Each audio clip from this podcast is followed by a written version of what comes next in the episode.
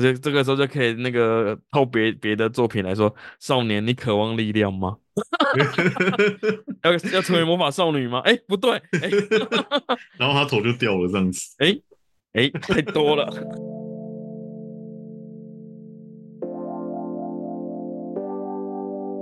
欢迎来到半同不同观察室，我是阿彪，对面是璇。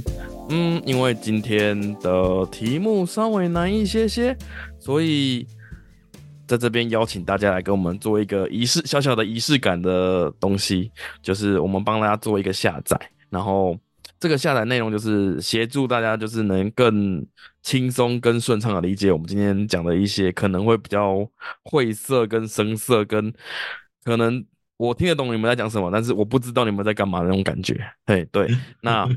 我们这边帮你们做一个下载，是能够轻松吸收我们今天这集所讲的任的东西，然后能用一个最轻松、最舒服的体验去理解它。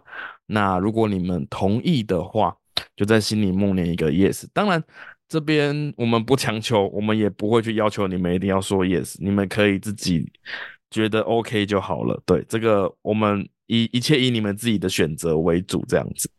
对，好，那 OK，好，那我们今天开始聊吧。今天要来聊聊所谓的戒律这件事情。哎，那个我们那时候加排课那个老师不是说，就是话要讲三分，然后其他就是要保留再保留这样子吗？对啊，对啊。我呃这边就我自己的经验，就是因为那时候我在公庙系统嘛，然后。我那时候会觉得，就是我要背很多的条条框框的一些戒律，例如说，我什么事情，我例如说我办事就一定得无偿办事，因为这是一种帮助别人的行为，所以我不能去收钱，然后，呃，或者是我不能吃什么东西，或者是我要吃素几天，然后或者是我一定要做什么事情，就是会有很多的规则性的东西。放在里面，那你觉得这种戒律，呃，是在规范自己，还是在 挑战自己的那些劣根性之类的？诶，我自己相信戒律的起始点，它是因为他们的生活体验发现，呃，有些事情可能这样做会有效果，这样做没有效果，或是用某些方法才会成功，另外一些方法就会得到一些负面的回馈，这样子。而进而产生出来的一个东西，但是这个东西可能久了之后，它可能会变相是一种强迫别人一定要遵守的东西，像是不能吃某些东西也好啊，或者是你不能做某些事情啊，甚至是某些性别的人不能去到某些场所这样子。嗯，那虽然以现在的角度来看，我们都是尊重这些宗宗教文化，可是。它的背后的原因可能是来自于某些控制的议题，我的感觉是这个样子，像是他可能会设计一些有趣的游戏规则给你，然后让你必须要遵守这个游戏规则，然后进而让你感觉到说你做了这件事情，你应该要有相对应的回报，比方说我遵守了戒律，我就应该要成为一个很好的信徒，或者是我遵守这个戒律，我就应该要得到安全的保障这样子，所以我会觉得他。变相是有点在控制一个人，或是控制一个群体，或者是让这个群体得到一个大家都认同这件事情的向心力，这样子。我对戒律的看法是这样。哦，对，那你在讲那句，你在讲那一段话的时候啊，我脑海中闪过超多东西的。你闪闪过什么样的东西啊？太嗨了，不行，这不能讲的，讲了这讲的会出事，不行不行不行，我讲了我会出事，不行不行不行。你看我自己就开始在那个了。都是我不能说了，好了，但是，呃，我觉得戒律比较用比较嗯具象的或者是一些作品来看的话，我觉得可以提提那个到现在还没下船的那一位布拉皮卡吧。对，他就是他不是就是他的能力就是戒律小指链嘛，不就是捅自己心脏吗？然后就获得了那个很强很强的那个，对啊，那算不算是一种？制制那你说那制约那制约跟戒律，嗯，不是很类似吗？对啊，他就就像我刚刚讲的，他们透过某些规则来控制一些人的那种感觉。嗯，那没错，没有，我只那时候我那时候看到的第一个想法是，哦，干戳自己心脏也好痛哦，这样跑起来那个那个链条不会弄到自己心脏不会痛吗？然后下一个想法是，那你为什么不能去现？你为什么不去？跟别人产生契约就好了。那你就说你帮我打倒谁谁谁，那那我就给你力量。这些这个时候就可以那个套别别的作品来说，少年，你渴望力量吗？要要成为魔法少女吗？哎，不对，哎，然后他头就掉了这样子。哎哎，太多了。没有那个时候库拉皮卡应该是他想要亲自复仇，然后夺回他那些就是族人们的眼睛，他才要这样做吧。如果现在小说的话，就可以说，你看你你去拿一对眼睛回来，我就帮你，我就帮你再解开解开 level one 的那个的那个能力，然后你拿完多，你拿完几组，你就可以，你就可以就变得很强这样子。哇，少年渴望力量吗？我靠你，你那个应该是资本版的那个资本主义版的库拉皮卡，没有，这是氪金手游版的，只是 VIP 一到 VIP 十啊，太舒服了吧？对。然后他输入礼包码就可以获得这样的功能。我们有没有他礼他他？我觉得现在手游更狠的是他他会把那个每一个阶段都是分成一个少少的钱，然后就逼你就是哦，才两百多块耶，买一下好了，就买买买，你就买可能破两三千块这样子。我觉得哦，那个现在那个手游那个那个非常会懂得如何去控制玩家的荷包去买买买。这就是心理学存在的意义啊！嗯，我觉得，我觉得早期的手游真的太弱了，那一单三千块太痛了。没有，现在他现在把三千块分割成小小小小的，然后就只是就小小买，小小买，然后买完之后就觉得可能就比那一单还多了这样。对啊，说什么每个月的通行证啊，然后什么每个月什么特没有没有，他是那个关他是那个关卡阶段通行证，然后他就他接他关卡通行证拆成四个阶段，然后四个阶段要单要个别买。哪个手那么狠啊？天哪！哦，就是那个什么，那个那个 最近那个就是就是四主四主在做噩梦，然后猫咪跳进梦梦境里面那一个啊。哦，等一下，我我我我好像不知道这一款，算了，没关系，没关系。你你等下讲完之后，你的演算法就会跳出来了。哇，你的手机在旁边，你的手机已经收到这个讯息了，等下就会跳出来。天哪！不要监控我，主客我不要。没有，他是用麦克按照麦克风监听而已。像上次我们讲那个实验呐，然后那个讲完之后，那个老鼠实验就跑出来了啊，太神奇了，太可怕了。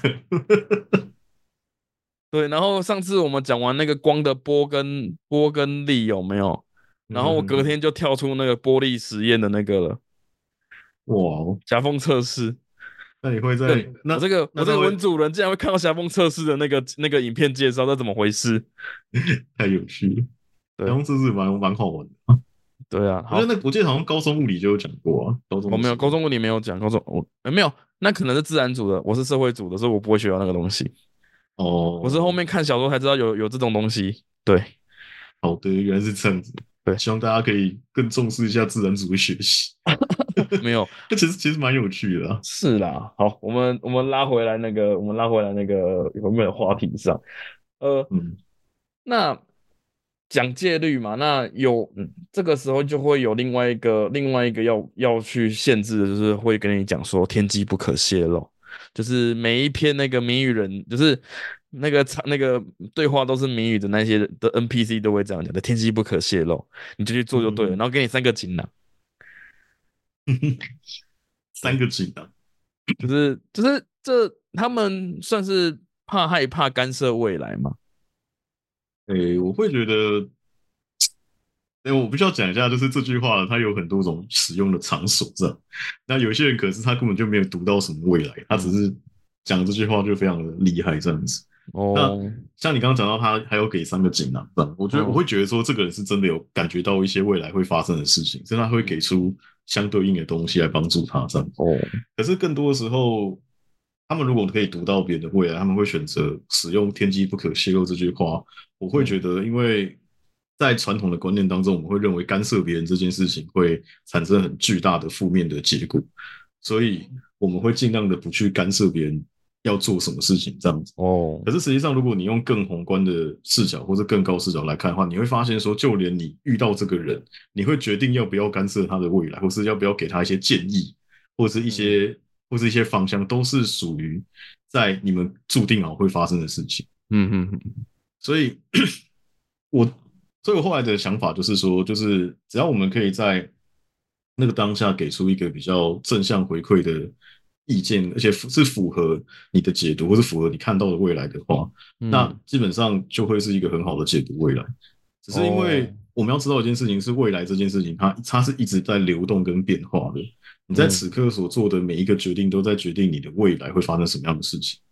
所以在如果你们很想知道，如果你们很想知道自己的未来，然后你们想要去找别人帮你们做解读，你们一定要知道一件事情是，未来是可以由自己去创造的。所以他们所做的解读，只要你觉得好像不太合理，或者好像不太是不不太是你会发生的事情的话，你都可以去做一些选择跟行动来改变这件事情。这样子，就像我每次听你讲的，你被解读那个你今年会做什么，然后都人家都说你会飞来飞去。嗯，你你在哪里？你在家？还是你用 VPN 飞？有可能。是你是用 VPN 吧？对啊。哎，不对，今年我们没有，我们没有夜配。哇，我们需要一些就是有钱的干爹这样吗？哦，那个今年还没有发生完呢。只是这件事情就很有趣的事情是，呃，我去年一直被解读到可能会出国，或是可可能会干嘛这样子。嗯。可是在这件事情发生之前，我是没有任何出国经验的。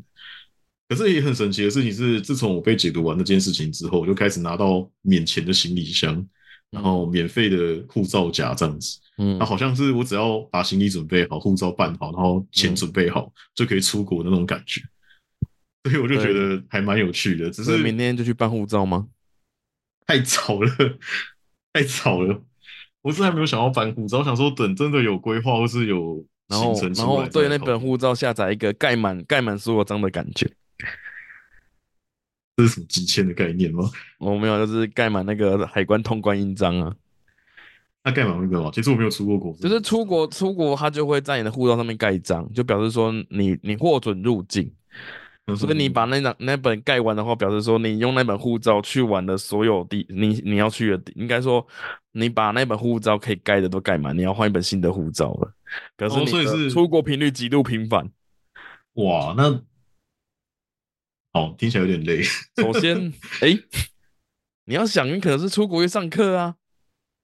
可是，哦，没有啊，就想说出远门，出远门蛮辛苦的。哎，我有这种感觉，真的。哎，不过，不过，如果到了，如果真的有必须要去做的话，那我会觉得蛮有，那我会选择去享受那个过程跟经验这样子。哦，可恶，我自己不知道我自己讲到哪里，完了。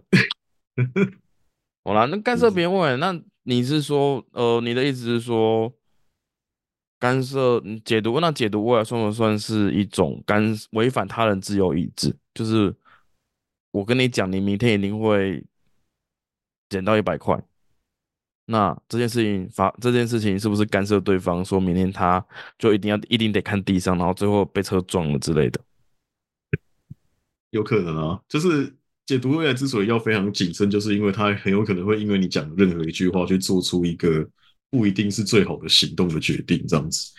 所以我们在做解读未来的时候，会做非会非常非常的谨慎，尽量的让事情是往好的方向发展，而不是只有坏的方向这样子。哦，我突然想到一件事情，对，那个去年年中吧，我们你不是有开那个解读未来的练习会吗？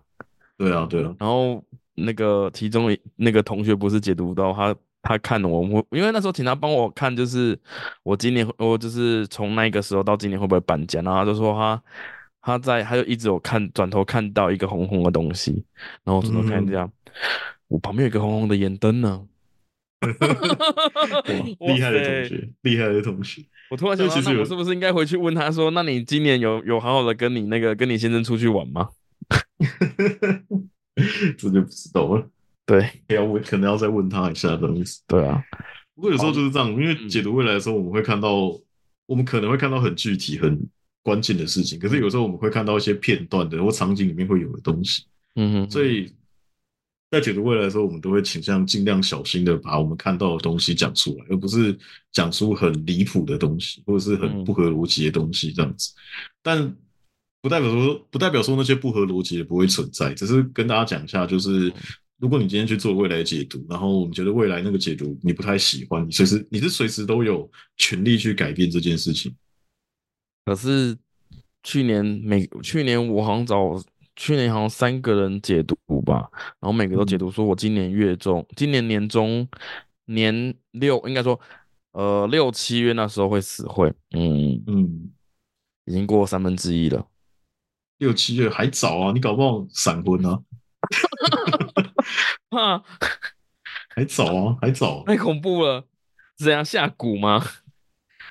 没有吧？你搞不好真的遇到一个非常非常合适的对象啊！哦，我回去看一下我的闲话清单。可以，可以，可以。对，可是呃，那如果我像呃，我是打个比方或假设，因为其实我不太喜欢去解读未来，因为我觉得解读未来这件事情，你自己现在的现在都没办法搞定了，哪还有空去看未来？诶，嗯，对，然后嗯，如果我解读未来，然后对方因为你的负面解读而产生了一些负面的结果，这时候我会是这时候是不是我不应该要有那些负罪感？就是说，因为我的我我一语成谶，我就这个乌鸦嘴什么之类的。其实，如果你会有负罪感的话，我会建议你先清理掉这件事情，这个负罪感，你再去帮别人做解读会比较好。因为有的时候我们。我们在解读未来，一定不会每次都看到是好的结果。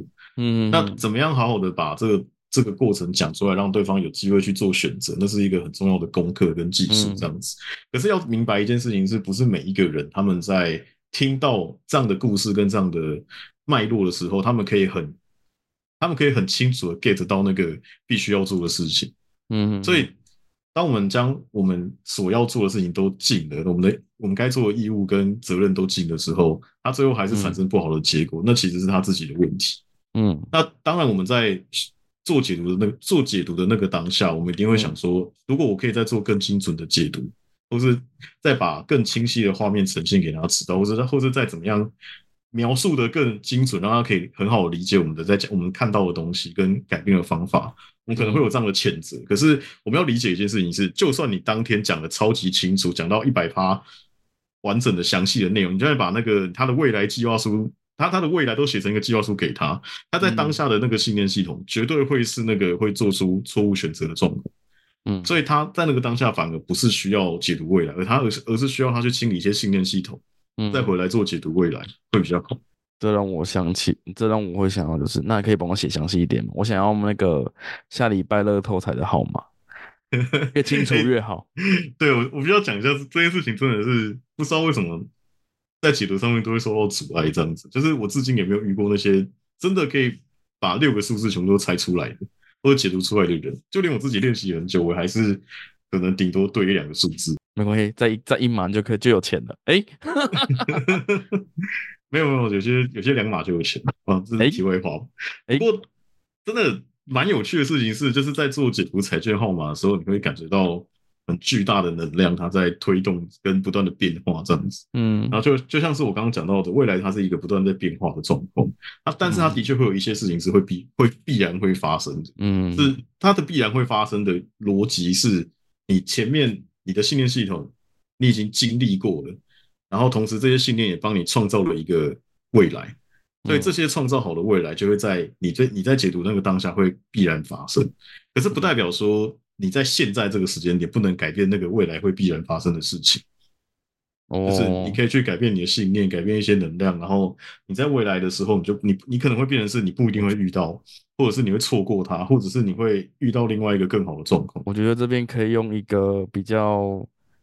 经典的动漫梗来来叙述，就是 Fate 那一个那个逆转因果之枪，先创造一个必中心脏的结果，然后再把枪丢出去，然后就会中心脏了。但是但是某但是总会有一些主角威能嘛，就是他靠着铠甲把那个必中的结果弹掉了。抗魔比较高这样子。对，表示这个表示这个信念系统比较坚固一点，他不太会被外敌攻击。哦，那就是要看喽。对，对啊，他可能有些信念是他不会，他不受外外人的影响。嗯嗯，好。刚刚讲到就是彩券嘛，那讲到钱嘛，那我顺便就是延伸好，就是因为呃，之前我带公庙系统就会说，如果你办事没有圆满的话，你就不应该说你不能收钱，因为如果你办事没有圆满的话，你就会受到惩罚。这也算不算是另一种另类的负罪感？因为我没有把事对方事情办到圆满，所以我就觉得我应该要被惩罚。但是这是可能是潜意识的内潜意识在作祟，实际上当事人就觉得干又我好衰，哎，对我我我我对这个说法的感觉是，它是一个提醒，在做这这个行业的人一定要很好的，一定要很尊重自己的专业的那种感觉，这样子。那当然，你很多人会因为这个这个描述方法，反而去。谴责自己，或是怪罪自己，让自己很有内，会让自己很有就是自责的感觉，的确有这样的存在。可是如果你换个方角度去看，你会发现说，他其实只是在告诉你说，哦，如果我可以很好的把我的专业做好，然后去很尽责的完成我的任务的话，那我就是可以得到相对应的报酬。只是它变成是一个比较没有弹性空间的状态，而且它没有明确的规范什么叫做办的圆满。哦，对啊，他没有明确的办的圆满这件事情到底是到到什么程度？因为我觉得他们那些个案们都不会有一个到此为止的状态，然后就会有点像是类似于抽鬼牌吧，就是我们这边可以，我们这边可能就是发动纪念之后可以看到他们手上三张牌，然后其他的可能七八张是盖着的，然后关键的不是那三张牌，是七八张里面的内容。就是，因为我们不，我们就算看到隐，我们应该说，我们只能看到三张牌的隐私，但这三张牌的隐私不一定能够完整的把这件事情办到好，只是可能就是单纯就是类似说，哦，他。他摔倒了，受伤了。他我们只能看到说他擦伤了那个伤口，但是我们可能他可能其他三其他几张可能隐藏了，例如说他有他有贫血症，他的红血球数量严重低落。这时候我们不是应我们这时候除了帮他包扎之外，可能还要请他去大医院检查抽血之类的，来确定说他为什么红血球数量这么低。哦，这只是举例，对，不要说哦怎么样怎么样怎样，没有，我只是举例举个例子而已。对，那。这种时候，我们就要这种时候反而会思考是：那我如果用用一些不同的方式去去理去强制知道说他的红血球数量低下，然后要他直接去大医院检查这件事情，我这样算是侵犯到他人的自由意志嘛？因为我现在是窥探窥看到对方的隐私了。呃，我会觉得，如果这件事情他真的要在你这个地方完成的话，你甚至不用做。这样子强制窥探的动作，你都可以，你都可以去读到这样的资讯。所以，我会反过来看，就是说，如果他一开始没有呈现这些资讯的话，有可能是第一个是我的信念系统阻碍我去看见真相；第二个事情是，第二个事情是可能在他的生命安排当中，你只是其中一个帮助他的人，所以他的这个问题可能会在下一个人那边得到解。这样子，嗯嗯嗯，所以我才会说，就是我们在做这件事情的时候，我们只能做我们当下所能做的最好的。的做法跟选择而已。嗯哼，对啊，因为有有时候其实，就算你强制去读到了，你你直接跟他讲，他绝对百分之大概七八十以上是不会听你讲，所以他可能会变成是你讲了 A B C D E，他只听他他他只听到 C D，因为 A B，因为其他几个他并并不是你要处理，跟并不是。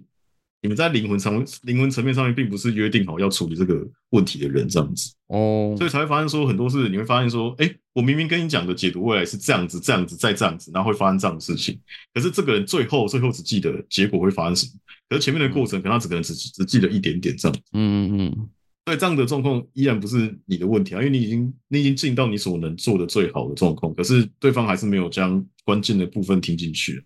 哦，我觉得，我觉得我们要，我再加，还要再加一个因素进去，就是，嗯，我们有先邀请对方同意我们去解读了。哦，对对对，这个是。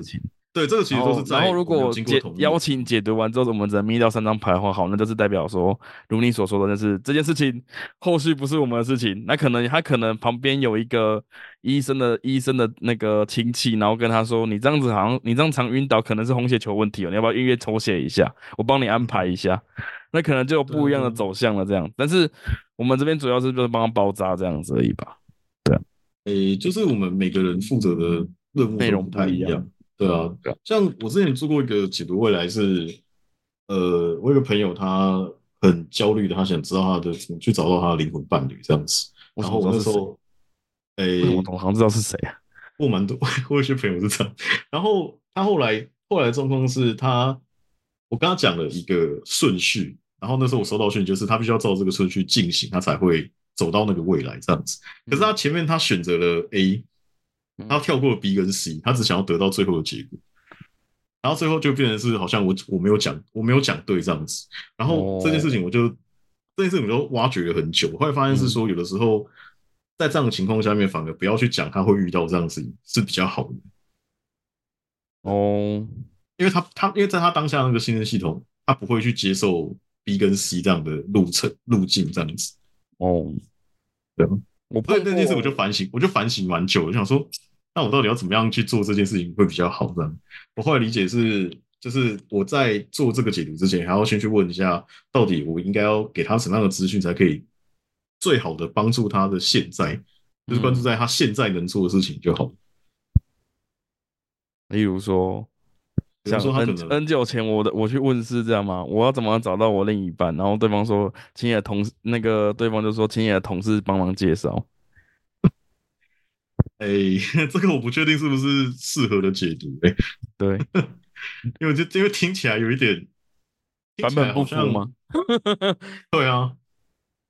其实我在做这件事情的时候，我都会先做一个小小的检测，就是如果他有读到我内心的某些部分。那我就会知道说，那这个解读是符合我的这样子。哦，也是啊，对啊？但是我有遇过，就是他即便没有符合，可是他也有大概四五成是有讲对。嗯嗯嗯。好，那我觉得我们可以再往更深层的来讨论，就是因果业力这件事情真的逃不掉吗？要不然为什么有一堆人就是没有报应，真的就还是好好活在那边活蹦乱跳的，就不会就是他走出门就被一道闪电劈下去劈死这样子？哎，太过分！那个暴富剧是很好看呐，可是现实中大部分呈现的样子都不是这样。啊，等一下，我先我先回到那个回到那个就是那个时间这件未来这件事情，就是。我最近在就是最近因为就是我正在使用别的方式助眠，所以我现在开始点开某一些说书用说，就是那些小说或漫画的那一种那个剧情剧情流程介绍那一种的影片，因为我觉得那个还蛮助眠的。别问为什么，我就是这样子。好，然后我觉得不知道为什么，我觉得他们很容易把回从过去从未来回到过去这件事情变成一个。很好用的桥段，我不知道为什么。对，因为他们有很多后悔啊。你会发现，他们促成这件事情最大的关键就是后悔。就如果我可以再一次获得机会，我一定要报仇，是我一定要干嘛这样子。然后最我觉得最讽刺的就是，他们回来之后做不同选择之后，那个未来走向完全不一样。嗯，就是我觉得更妙，就是他回到他回到过去之后，然后因为他努力做了改变之后，反而让更。更多没有发生的事情发生了，嗯，然后就，呃，这样真的比较好吗？我我每次看到那，我每次看到那种翻转画面，就觉得哦，这样真的比较好吗？还是作者，还是只是作者刻意的想要虐你而已？对，好，我们回到英国耶利，就是我刚刚那个也是类似这种因果业，就是我创造了一个因，最后有结果，那我改变了因原因之后，那个结果也改变了。那这样算不算也是另外一种，嗯，各种后悔的流转吗？还是他只单纯就是我因为我我有付出或我我做了什么，而我收到什么回报？后悔的流转，哎，我我会觉得像是，呃，因为他因为你在当那个当下能做的决定其实不多，所以如果你今天是。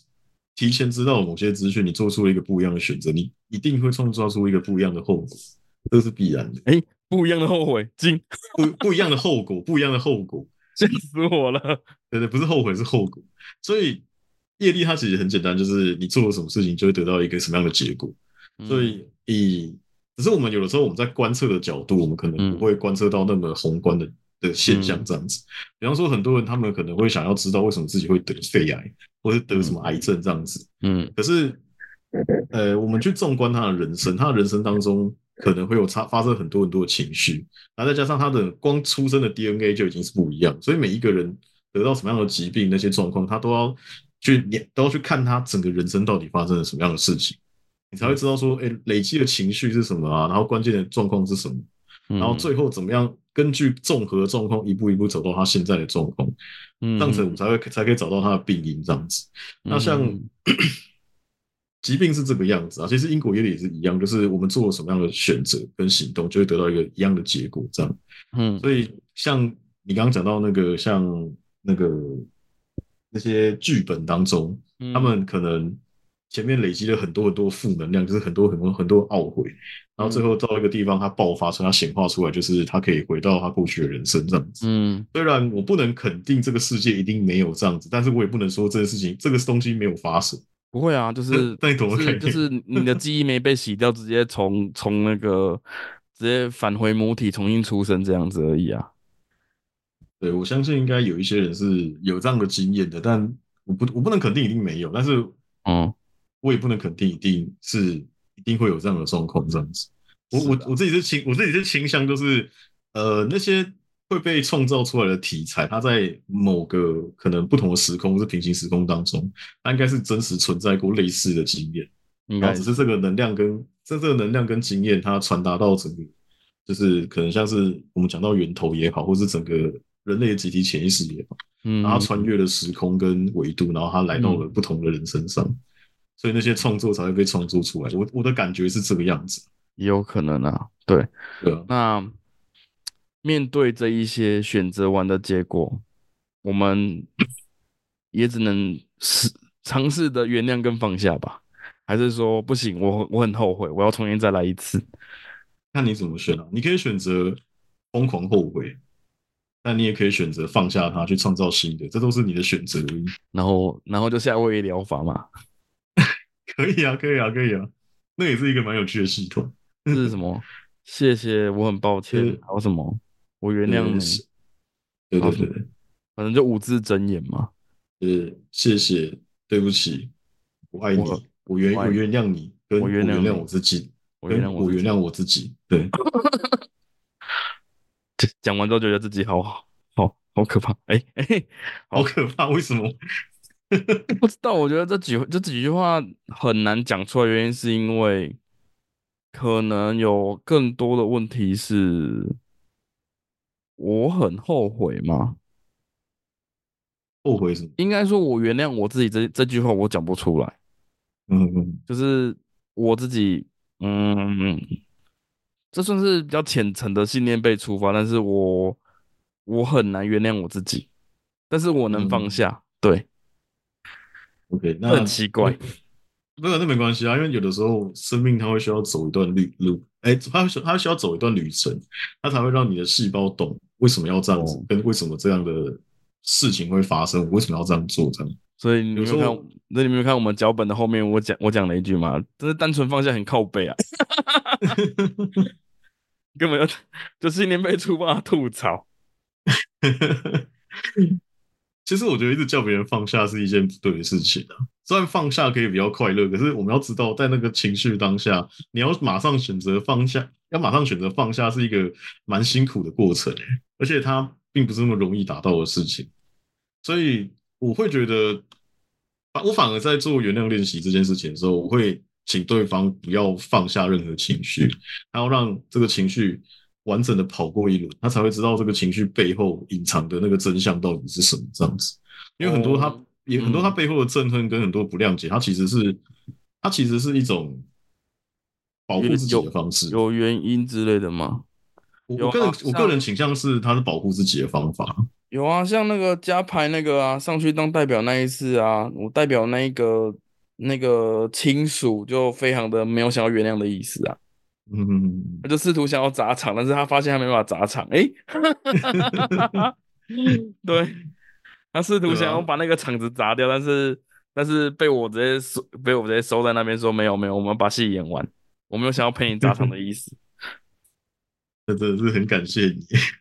对，因为我都一直在跟他们说啊，所以呢，你现在现在你是要去砸场吗？但是你砸这个场完全无法改变任何事情啊。我们现在只是演员而已。没错，没错，没错，对啊。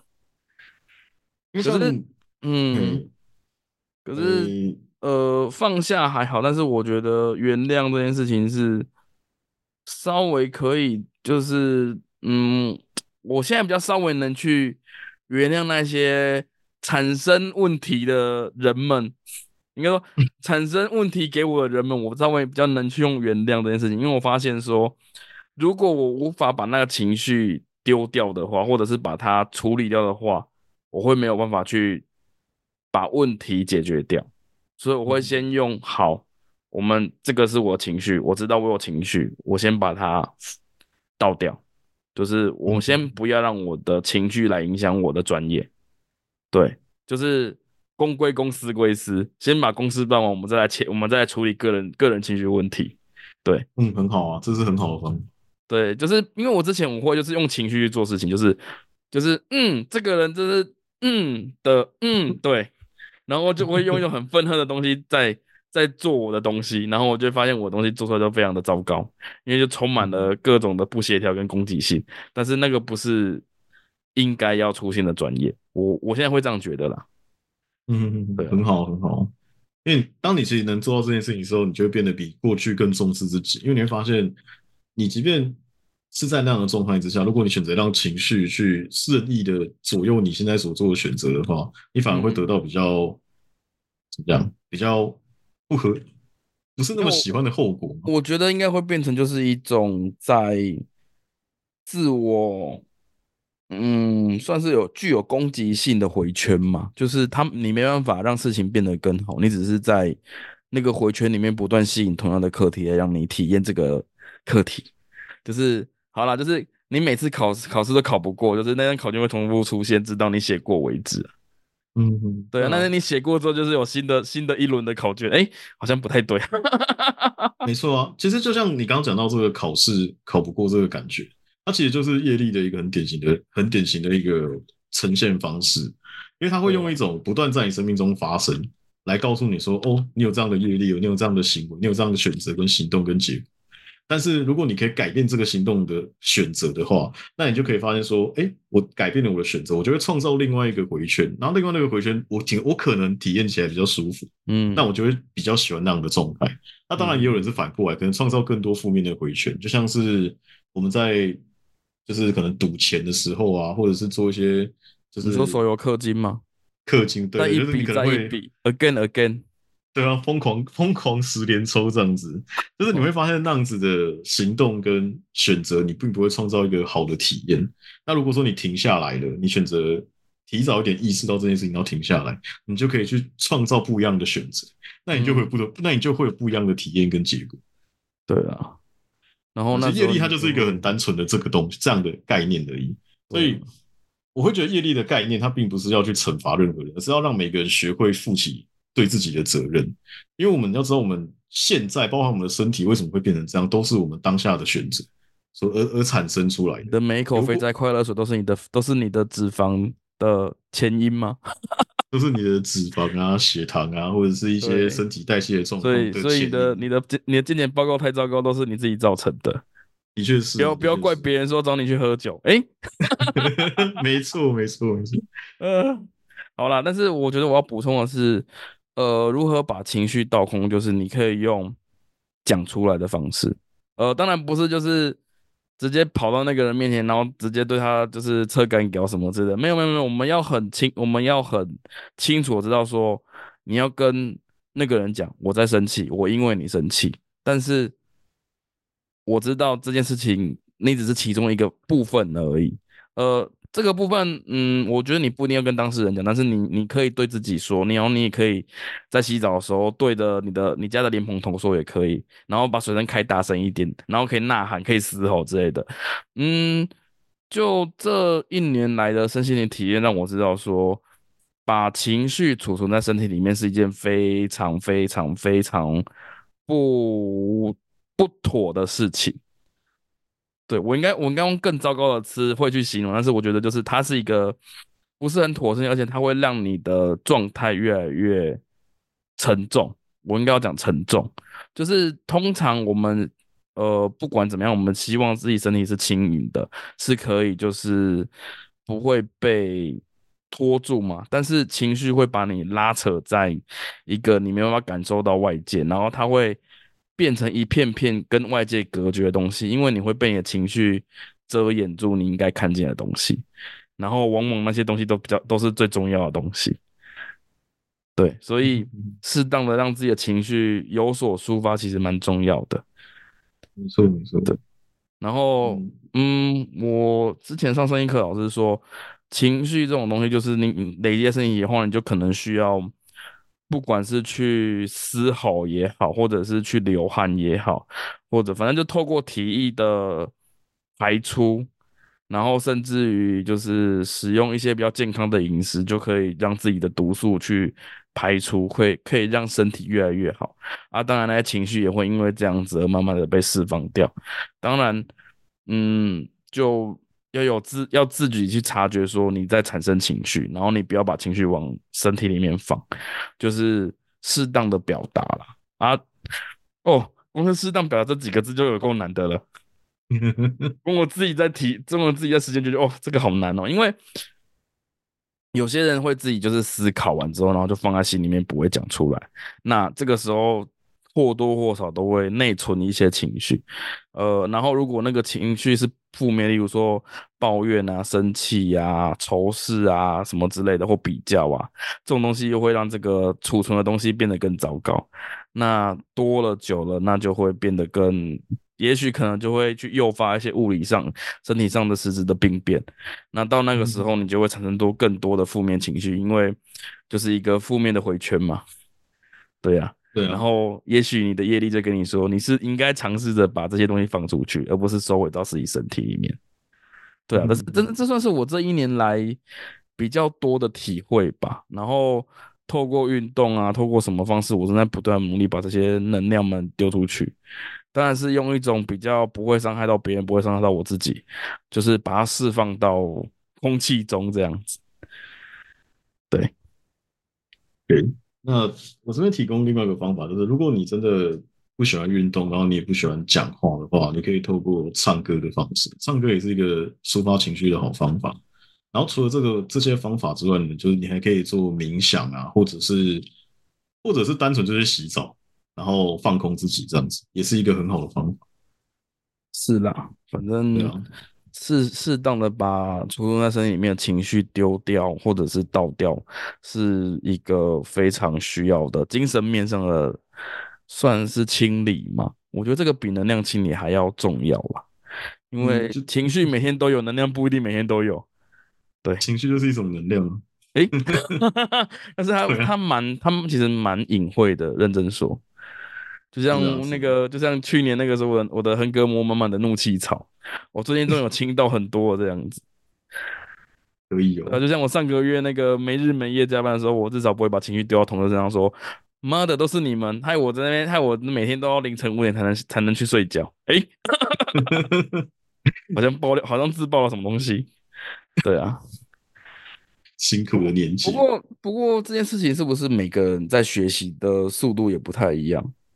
嗯，对啊，就是我们会有一个感觉是，这个人的大脑懂跟他的细胞懂是完全不一样的两件事情。嗯，那你会发现，就是那种，哎，很多修行者他们会讲说，真正的理解那种概念，嗯，跟境界是跟别人不一样。可是我在我的体验当中，其实每一个人只要给自己足够多的时间，他终究会走到那个理解的那一步。只是前面他可能会有很多。学习的过程这样子，那每一个人他会经历过学习，经历到学习过程是不一样的。就像我们在小时候我们在念书的时候，会讲到什么开窍嘛？那每个人的开窍时间其实都完全不一样。你去观察你的同学，他可能他可能到了大学才变成是一个超级会念书的人，那也有人可能是他在国小国中的时候就非常会念书这样子。所以每个人他会对这种对这种大脑不同阶段的状态的时间点是不一样的。那学习身心灵也是一样的状况，这样子。你知道让我想起那个最，因为今年的那个各种谐音梗，那个什么“龙珠回 龙珠回逃”哦，“龙珠回逃”。就 我觉得就是，我觉得这这就是这这就是类似，就是你讲的那个，就是他就是前面他不懂，他突然一个啪叽，然后就突然都懂了，然后就。就开始能理解为什么要读书这件事情，或者是应该说该怎么样用自己的方式理解知识跟吸收知识这件事情。所以学习就是所谓的学习进度条，其实每个人的长度也不太一样，然后跑的爬数也不太一样。你的意思是这样子吗？对啊，就是这样子。对，就是开窍时间不一样，开悟时间也不一样，所以不用追求开悟。时间到了，那时间到了，事件发生了，你就会懂，你就会突然悟了这样子。但说到开悟啊，我觉得那个这，嗯，你还记得 N 九前那个都是假的这个名梗吗？知道，知道。就是我，我最近因为最近看了别本书，就是他其实在讲一个。应该是和尚与钻石吧，还是和尚碰见钻石吧？那一本书，它其实在讲一些《金刚经》的含义。我觉得那本看完之后，觉得哦，都是假。这句话非常的有一有很有内容，只是我不懂为什么大家会把它弄成那样子。嗯，对啊，就是变成一个笑话，他们就会停留在第一阶段，就是哦，都是假的，但是。后面那个仔细咀嚼之后，发现哦，那个都讲那句话，其实有非常多的理解跟算是放下跟取舍跟嗯，该怎么说？那个眼界吗？对啊，我觉得我会觉得他的确是一个很好的说法，但只是那个当下我们在听到那个当下，如果我们有些信念让我们觉得这东西。没办法接受的话，你会发现我们就会处在不同的判断思维当中。其实它本来本质上就是一个判断思维的不一样，来导致我们体验起来的结果是不一样。简单来讲就是，如果你可以把这些种事情都认当做是假的，那你就会发现说，哎，其实它没有那么严重。嗯，对吧？然后你就可以脱离那个负面情绪的循环。可是我必须要回过头来讲一下，就是在那个当下，你会感觉到的那些情绪。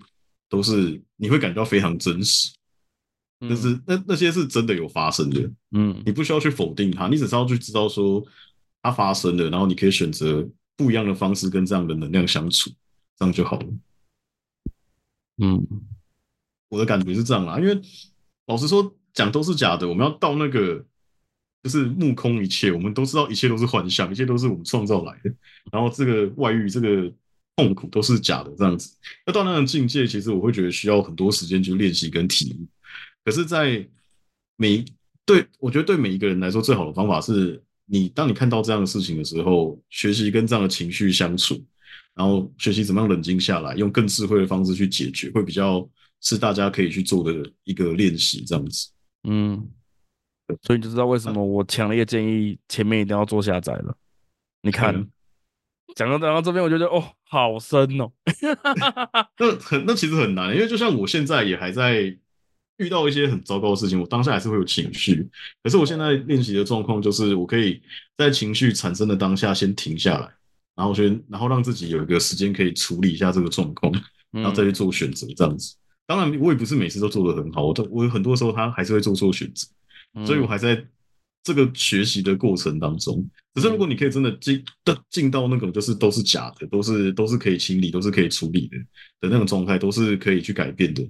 那你的你看很多事情的角度就会就会是完全不一样，你甚至不会被困在我们所谓的人生当中。应该说就不会更更陷在二元对立的观点上面了，对就反而会用更多更大量的多元化的面向去理解这件事情到底是怎么样。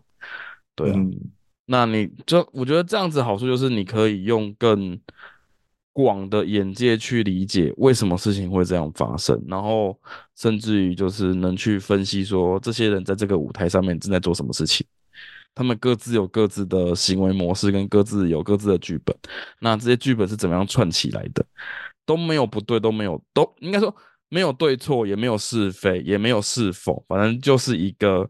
他们正在扮演他们自己的剧本上面的角色跟脚本这样子，是啊是啊。但是到那个状态下，你就会看到另外一些更有趣的画面跟内容跟故事了。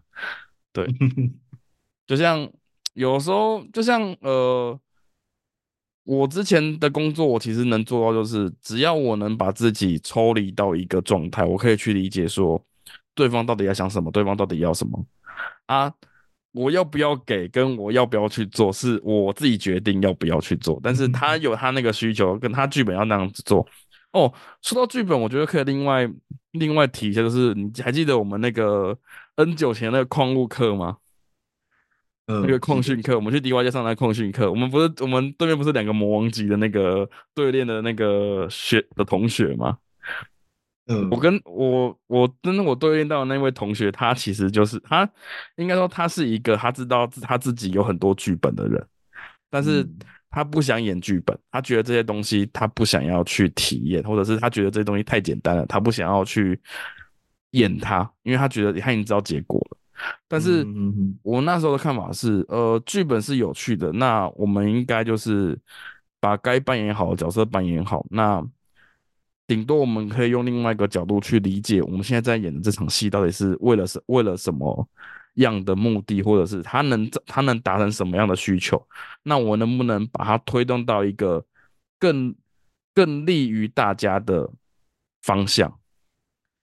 对，那如果你能这么做的话，那反馈回来的东西就会越来越好，因为只要越多人 OK，那越多人就会给予更多正面的回馈，那事情就变得更好。就类似于，呃，我之前工，我之前刚进前公司工作的时候吧，我是我是一个能够去预测对方 会讲出什么话的那个状态，就是。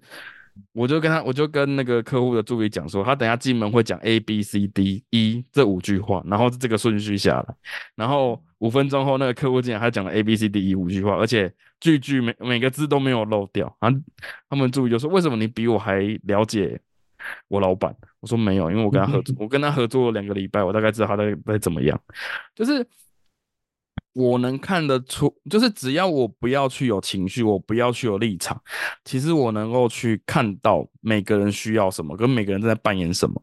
但只要我有情绪，我有立场，我就会去用我，就是用比较主观的方向去说，他这样是不对，他这样是不行，他这样不好。但他只是依他的角色去获得他需要的东西而已，所以。最后反而就是哦好，反正我就是把这些人的模式放在我的内心的舞台上面去扮演，然后他们该做什么事情，他们该怎么样做，他们都会去发生。但是我就只是看着，但是我都不会去讲。然后或者是呃，可能其中几个演员可能类似是朋友，可能类似朋友问我说，那在该怎么做？我就说哦，你可以怎么样怎么样怎么样这样，那你可以试试看。那。嗯，我不会去跟他说，你这样做可能会发生什么不好的事情，或者你这样做，你可能会缩限你自己的可能性。就是我现在反而不会去否定对方的需跟的提问，我反而是我会讲三分真的，然后四分提问句，然后另外三分把它把它模糊处理掉。就是我不会把所有东西都推给他，我只会把。他可以思考的点丢给丢回去给他，然后我跟他讲说，嗯，这样可能可以哦，但是你要不要想想，这样子这样子之后会不会有 A B C D E F G 之类的路线要去思考？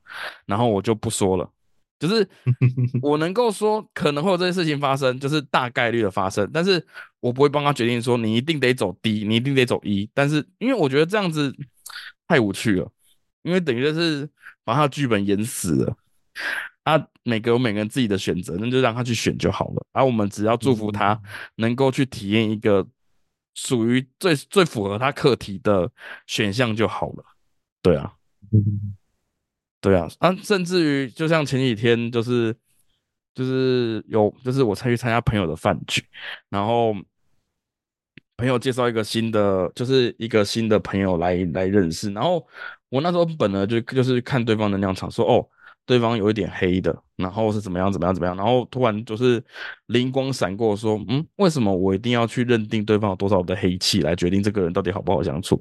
应该不太对吧？然后我又就是说，那请帮我摒除掉这些，可能是因为抱怨，可能是因为生气，或者是因为一些情绪造成的黑气的东西。那请帮我把这东西移除掉之后，我想看到更真实的能量的面相。那。这时候有趣咯，出现的颜色就完全不一样了，就是就有就有很多颜色出来了。对，就就是就是一个很有趣，就是你只要停一下，然后转一下，那可能就有不一样的面相跟资讯呈现出来。这是最近我自己就是在观察跟就是比较抽离我自己的是非判定之后的一些体悟吧。对啊，嗯，没错，就是这样子啊。就是你会发现，其实很多人并不并不如他们表面上看起来是这样，就不管是好的跟坏的都一样。嗯，没有好坏啦，就也没有对错啦，就反正事情就是会发生啦啊。至于要至于后面会怎么演，就是你自己可以选择，你你有你自己的剧本选项可以选，还有他的剧本选项可以选。当然，你也可以就是理解剧本之后，去选一个不在剧本里面的选项，但是这个是更高的境界。就是你知道有剧本，但是你没有想要那些就是指利己的剧利己的选项，你要选的是一个让大家可以更好，或者是提升这个剧本的品质的路线，这也是一种玩法。当然 啊，当然，如果你不要演剧本，那那就是表示你的课题已经结束了，你就可以不用演。但是我觉得很难，因为每个人都每个人自己的课题的脚本需要去体验跟体悟了。那如果你全部体悟完了，那我觉得我们应该不会在这边见面了，我们应该在上面见面了。对啊，其实是这样没错。不过也有一个比较有趣的思思考逻辑是，会不会其实我们在思考怎么突破这个剧本，其其实也在剧本当中。有可能啊，就像就像你那时候讲的，啊，就是我们去告诉别人未来，其实这个也是一个选项啊，就是一个从应该说。这个选项也许是透过对方跟我们的友情值来决定，突破某个点之后，就会触发这个可能性，说哦，你会获得一个告诉你未来走向的朋的朋友，然后这个朋友可能也不一定是我，不一定是你，可能是别人，对啊，但是他就会知道这个未来的走向会变这样子，对啊，对啊，没错，对啊，那他会不会因为知道未来走向之后而有不一样的选择，还是他是他是体验完一样的未来走向，然后就抱怨那个人也是有可能的，然后那个人就获得新的称号叫乌鸦嘴，哎。这也是一个剧本，对啊，反正这一切是看大家相互交互作用之下，信任系统会产生什么样的结果。对吗？所以其实你去看每件每件事情，不管是解读未来也好，或者那些备受攻击的人也好，他们其实都有一个特别的剧本让他们体验着。所以，如果当你今天成为那个好像没有讲中，或者好像是乌鸦嘴的角色的时候，你们可以反过来去看一下自己是不是有那种。我必须要透过很大的考验才有办法成功的那种信念。嗯，这是我突然，因为像哦，因为像这样的信念，你就可能就会吸引到，就很多人来考验你的专业。很多人是用不，很多人是用质疑跟不相信的方式。我需要被挑战，哎，对啊，来挑战你。对，没错，没错，就是这样子。所以。就是最后还是回归到信念系统，就是如果你相信这件事情，你觉得这件事情是理所当然，你觉得这件事情就是会这样的发生，那这样的事情就很容易发生在你生命当中。嗯，我这边讲这个理所当然，并不是那种就是你可能被问到，你会直接回答就是这个样子那种感觉，而是你今天即便在任何情况下面，你都会觉得嗯应该就是这样，然后那种不知道不知道哪来的感觉，就是一定是这个样子那种感觉。那通那些通常都是你比较内。哎，比较深层一点的信念这样子，嗯，他比较不容易被觉觉察，而且就是当别人问起你的时候，或是你你下一次回答之后，你甚至不会觉得这有什么任何问题。是啊，对啊。但有的时候我们可能会为了反对而反对，而讲出一些好像好像真的就是那样的话，但这东西就不就不符合我刚刚讲到就是那个理所当然的事情。那个理所当然是你下一次讲出来之后，你还不会觉得有什么问题，而且你也不觉得这件事情。会有什么样的其他的可能性？那就是一个深很难被撼动的信念，这样子。嗯嗯嗯，对啊。呃，那今天到这边吧。我觉得再讲下去，可能大家大脑会过载吧，会烧起来。对啊，那他们就可以进入休眠模式。也就是说像我上像我一月那时候嘛？对啊，晚安马卡巴卡这样子。不是，就是在高烧，然后在倒床，然后全身无力这样。哎，哎，那个好像是不同事情显化哦。好了，今天应该就到这边了。那你有什么想要再补充祝福的？哦，就是因为我们自己的主题是戒律嘛，然后回过来回回过头来讲一下，就是如果这个戒律啊对你的人生没有任何帮助的话。你真的可以想，你真的可以想一下，是不是自己还要紧抓这个戒律不放？因为像是呃，生命当中很多莫名其妙的事情，然后他可能会用戒律的方式来帮助，可是你会发现，你抓着这个戒律不放，并不一定能够为你的生活带来任何帮助。那在这样的情况下面，你可以，你真的可以自己去选择要不要继续遵守这个东西。那你也不要去想说啊，如果我违反这个纪律就会被惩罚。因为我发现有很多很多的人，他们在尤其是不能吃牛肉这个戒律，他们在真的清理过信念系统之后，他们真的去实践之后是没有受到任何惩罚的。所以你们可以去想一下，就是你们真的就是赖以为生的那些戒律，或者是。你们就紧抓不放那些戒律，真的是对你们来说有好处的吗？还是你只是觉得你这，还是还是你的潜意识只是在满足某种条件下的安全感？嗯，对，就是这样。只是告诉大家，就是戒律不用怕，就是如果你真的觉得这种东西有帮助，那继续把继续紧抓着不放，那是没有问题。可是如果他真的没有对你的人生当中没有任何帮助，没有任何正向的体验，那为什么不试着改变一下自己的生活模式呢？你知道你刚刚讲那句话非常的引战吗？啊，真的假的？我觉得很危险。还好你都把他避重就轻的带过去了，听起来就很危险，觉得害怕。危险啊！我刚刚看到你就是好像在刀锋中游走这样，然后就刚好在就是刚好擦身而过，都没有被回刀这样子。有这么可怕吗？有啊，就是记忆潜意识可能有带 太多这种类似的东西在里面了。刚刚我就看到好多刀飞过来，像我就觉得。其实我觉得斋戒它的正向好处是，你在不吃肉的情况下面，你会更容易体会到那个单纯植物食物给你的那种轻盈感。可是它不代表说你的身体适合长时间这样做，所以还是要尊重自己的身体这样子。那像不能吃牛肉，我自己会觉得，撇开之前有人解读过的一些牛肉情感层面连接之外，我觉得它更像是一种某种程度上的控制吧。但是我不太确定这个控制有什么好处，就是。嗯，对我其实也有点好奇这件事情，但是蛮有趣的吧？我是这样觉得，就为什么呢？Why？我们要保持疑问的心态去考究很多有趣的事情。对，没错，保持疑问。对，反正就反正保持疑问。那如果对方不愿意回答的话，我们可就会看作对方信念被触发了，完了。因为有时候他们其实也不知道。该怎么做？是，就唉，反正多多尝试吧。然后我觉得可以尝试，然后去看看自己身体里面到底有什么样的反应。如果反应回馈是好的，那当然可以持续下去。啊，如果反应不好的话，那嗯，或者是没感觉的话，那为何要坚持下去呢？就像我之前吃的那些保健食品一样啊，我吃跟没吃还不都一样？哎哎。哎，好哦，对，默默吐槽了些什么？保健食品是这样子，是我觉得要挑对啊，挑对比较重要，这样子是的。呵，那今天应该就这样子，我们我们应该就结束了吧？应该没有再没有要补充了吧？没关系，就到这里吧。好，反正反正没有讲到了之后几集就会再补齐。反正没有讲到，我们就是跟第一季一样，我们在最后一集突然就冒出很多东西出来，这样子。来挑战看看那个十五，呃，二至十五会会会会会录多久？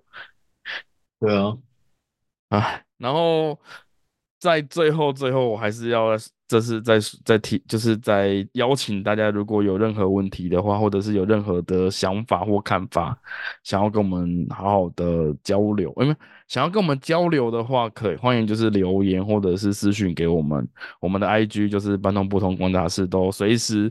开放在那边让大家提问，对我们非常喜欢提问，嗯，因为我觉得这样才会有一些有趣的东西跑出来，不然，嗯，都我们两个讲，然后大家都只有听，我觉得好像有点无趣吗？